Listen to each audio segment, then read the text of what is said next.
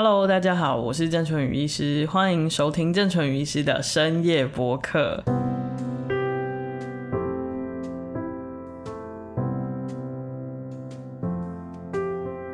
大家好，我是护理长雅慧。大家应该会觉得久违了，对，我们就是很久很久不见，而且突然变成了深夜播客，对，我们改名了这样，所以今天其实复播的第一集其实只是要跟大家 say 个 hello，然后跟大家聊一些就是我们最近。在做什么？为什么停滞了那么久？对，到底去了哪儿？对，然后也顺便要跟大家介绍我们很重要的来宾，这样就是我们的婉珍。嗨，大家好，我是婉珍。对，那这次就是就是婉珍跟秋如的帮忙，所以我们就其实有升级的麦克风，对，借此认识了非常多的新朋友。那我想在这边问一个问题，其实我非常非常佩服郑医师跟雅慧，还有你们整个团队，就是为什么会？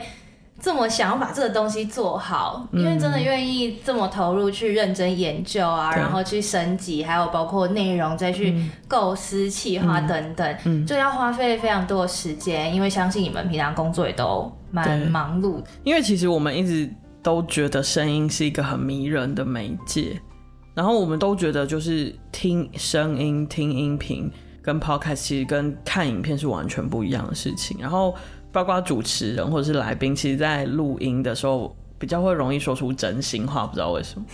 是不是因为觉得讲这个东西只有对面的人听得到，就是他们不会不会那么意识到说我是做给别人看，或者是讲给别人看的。对，它是一个比较轻松跟容易讲出真心话的一个管道吧，我觉得。所以其实听的人也比较容易听到，嗯，真实的那一面。对对对，我觉得。然后再来就是，其实有很多的时候。呃，我们在做事情或者是晚上放松的时候，其实我们可能已经不想要再看很多的东西，可是我们会想要播出一个东西来在旁边，就算当做背景音乐，然后你就会觉得，哎、欸，好像有人在陪你说话，跟陪你聊天的感觉。没有错，而且现在年纪越渐越大，现在眼睛就是已经没有办法负荷你白天上班的时候在看电脑，然后晚上还要对着荧幕看，所以其实。音频这件事情变得对我来说越来越重要。嗯、呃，我们这次为什么会是深夜播客？是因为我们有一个很重要的重点，就是在每一集的最后，我们会有一个睡前疗愈故事。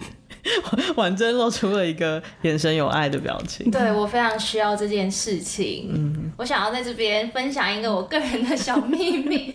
其实我自己很需要这个深夜故事的原因是，我很常在睡觉前想到死亡这件事。嗯，对，但是不是因为我今天有，比如说看到什么样关于这样的消息，或者是也不是因为我有碰到身边的亲友怎么样，它完全就是一个没来由的。我可能有一天觉得，哎，今天好像还没有那么累，没有那么想睡，但是我知道，哎，时间上我必须要。上床了，这样来来休息一下，准备一下，胡思乱想就会想到，哦，人有一天会死掉，我有一天会死掉，那怎么办？嗯，它可能是你内心最深最深的那个恐惧，可是它可能平常不会冒出来，可能就是在睡前很安静宁静的时候，它可能偶尔就会冒出来。其实，对，我反而平常在看一些，比如说新闻消息，或者是。就是你真的看到一些哦，听说身边什么人可能走了，嗯，就你反而不会那么强烈哦。所以其实那些东西默默的已经会跑进你的心里面，然后在深夜的时候会发酵出来，嗯，会不会是这个样子？嗯，就是可能我都有接收到这个讯息，对，可是我当下没有那么大的情绪波动或意识。他可能本来在你的潜意识里面潜伏，然后可是到了嗯深夜可能很安静的时候，你真正的。回归到跟自己相处的时候，独处的时候，那个潜意识里的东西就突然冒出来。嗯，因为我非常有印象，我第一次想到这两个字就是死亡的时候，是小学五年级，对，然后我就哭了两个晚上，就是我整个晚上都在哭，然后一边哭就一边跟我妈妈说。怎么办？就是我如果死掉，就是这个世界就会忘记我跟谁谁谁，就我小学同学是好朋友，或者是谁谁谁就会忘记我，嗯呃，曾经跟他怎么样，或者是哎、欸，大家就会忘记这个是我们的家，嗯、或者是哎、欸，这个地方以后会怎么样，我就会一直想到这些事情。那你会因为这件事情很害怕睡觉或上床吗？我不会，这就是很奇怪的地方，嗯、就是我是。意识到自己要睡觉，但是我还没完全进入睡眠那段时间，嗯、可是可能我也不是真的那么想睡觉，可能是平常工作真的很累。但如果有一天比较不累，嗯，就真的很悠哉的时候，我就会浮出这样子的、嗯、的想法。所以其实很多人都有类似，虽然也许不是想到死亡，可是我觉得蛮多人都会跟我说，像我的病人也会跟我说，嗯、就是其实睡前总是会。呃，有的时候就突然会感觉到一阵焦虑，然后会想到平常可能不会想到的事情，或者是一直在纠结的事情之类的，然后就会变得特别的焦虑。所以有的时候其实很累，很想睡了，可是就是因为那个情绪突然会变得很浓烈，跟那个焦虑感会变得很重。我我可以理解那个莫名的焦虑，因为我其实不会像婉珍一样会。比如说会有一个特定的，比如说会想到死亡这件事情，但是我躺在床上，如果有时候我真的很累，可是还没有那个睡意的时候，然后我会有一种很莫名的感觉，然后就会很想要掉泪，然后会很想要找事情来分心。天哪，你们两个都好多愁善感。可是我我可以理解，你可以理解，因为我有最近这段时间刚好工作比较忙，对，然后我就不一定会想到死亡，可是我。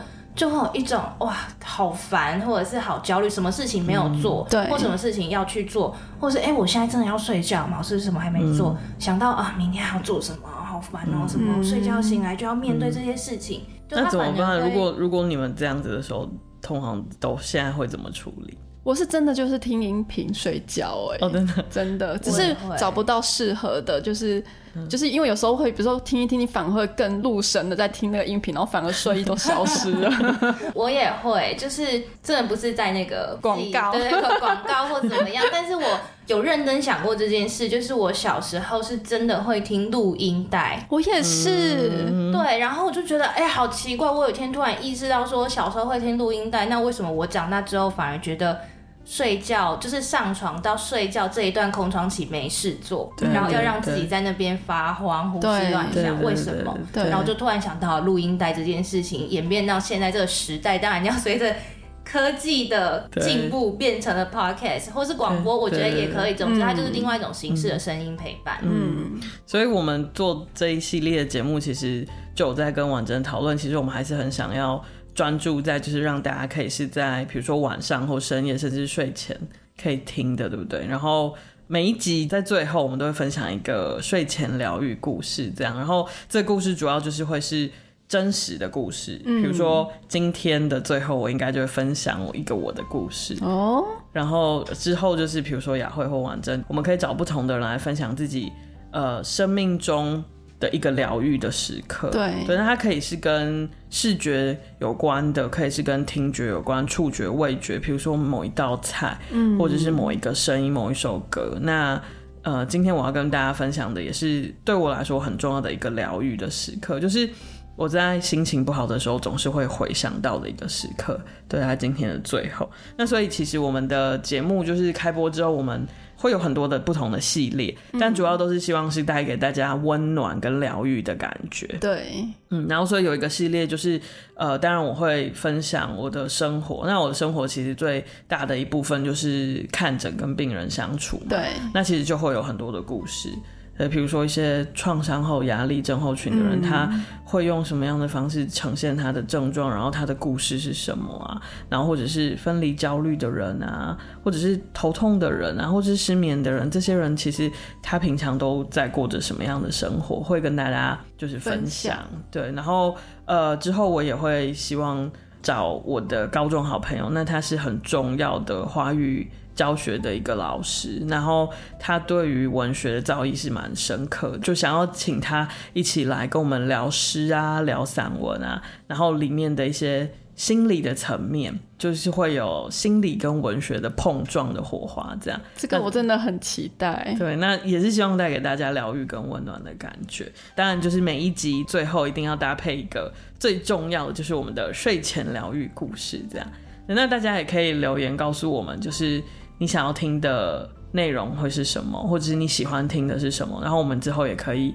就是依照大家的需求，然后慢慢的去修正这样子。嗯、最后就是先跟大家分享我的疗愈故事好了。我我就是刚刚有提到，就是我每次心情不好的时候，我长大之后，我就发现我总是会回想起一个我小时候的记忆。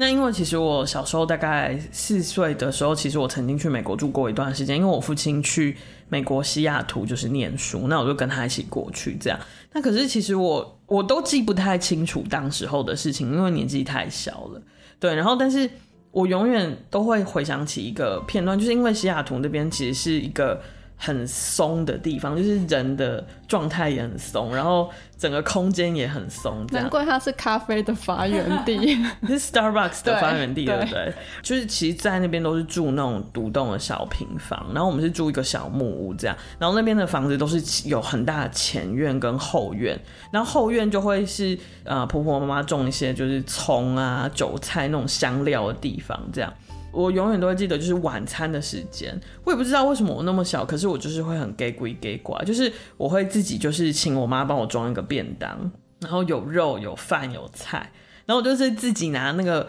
便当跑去就是我们家的后院的阶梯野餐吗？对，自己一人的小野餐这样，完全是个臭屁孩，就，就是非常的给鬼感，然后。然后，可是我永远都记得那个时候的记忆，就是我坐在那个小阶梯上，然后凉凉的风，我看着夕阳这样子。然后，因为那边就是完全都没有大楼，高耸的大楼，然后就是可以直接看得非常非常的远，然后一片就是橘橙橙的夕阳，配着一点点紫色的那个晚霞，然后越到。太阳下去的时候，那个紫色就会慢慢的取代那个橘色，所以我永远都记得，就是我一个人，然后在那个阶梯上吃了便当，然后享受那个很宁静的感觉，然后眼前就是一片橘橙橙的那个夕阳的样子，这样子非常非常疗愈的时刻。然后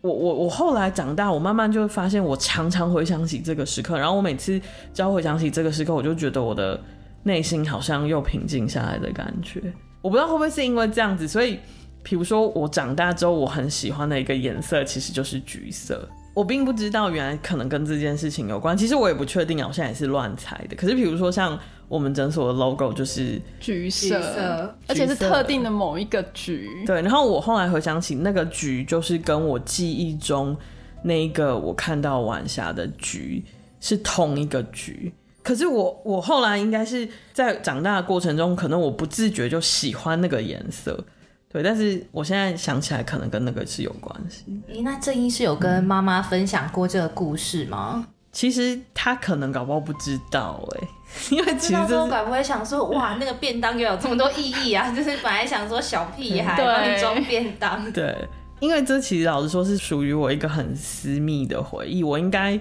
没有跟。太多的人开口提起过这个回忆，这样，所以今天首度曝光这个睡前故事，如果分享给大家，希望大家听了也会有温暖跟疗愈的感觉。嗯，因为刚刚听了其实蛮有画面的，嗯，对啊，你每一句描述，我都在我的那个脑海中多加一个色彩。然后希望以后可以，就是每一集的最后，我们都可以分享一个类似这样真实故事的，就是疗愈的经历，这样子。好，那就是今天节目的最后，还是想要鼓吹大家，如果有呃定期收听 podcast 的。习惯的话，一定要记得下载 SoundOn 的 App。平常是，比如已经是正医师的粉丝，就可以在上面搜寻到这个节目，或是你听玛丽欧陪你喝一杯啊，或者百灵果 News 啊，也都可以听得到。那除此之外呢，我们还有推出自己做的节目，就我们有招募一些主持人当我们的主持团队，大概有十到十五个。像是比如说体育主播卓君泽，他做一个体育节目叫小卓一下，或者是电影节目雀雀聊影剧。或者是我们有全台独家的那个命案 回顾分析，